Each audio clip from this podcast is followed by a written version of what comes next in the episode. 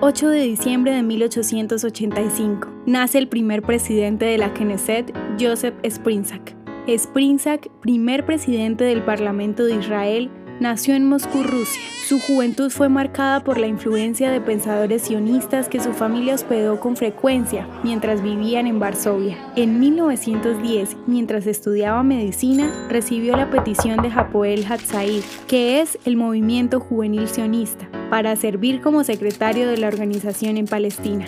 Luego sirvió en el comité ejecutivo de la Agencia Judía, el cuerpo político que representó a los intereses judíos en Palestina. Trabajó en la agencia de establecimiento y en el departamento de inmigración, familiarizándose con los problemas de los judíos que se establecían en Palestina. En 1948, Springsack fue elegido como el primer presidente de la Knesset y sirvió por tres periodos consecutivos hasta su muerte en 1959. Cuando el primer presidente de Israel se enfermó en 1951, Springsack sirvió por un año como presidente interino de Israel.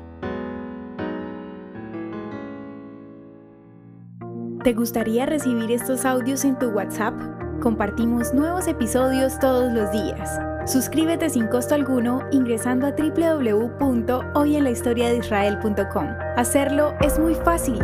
También puedes encontrarnos como arroba hoy en la historia de Israel en Instagram, Facebook, Spotify y otras plataformas digitales. Comparte este audio para que otros conozcan más acerca de Israel.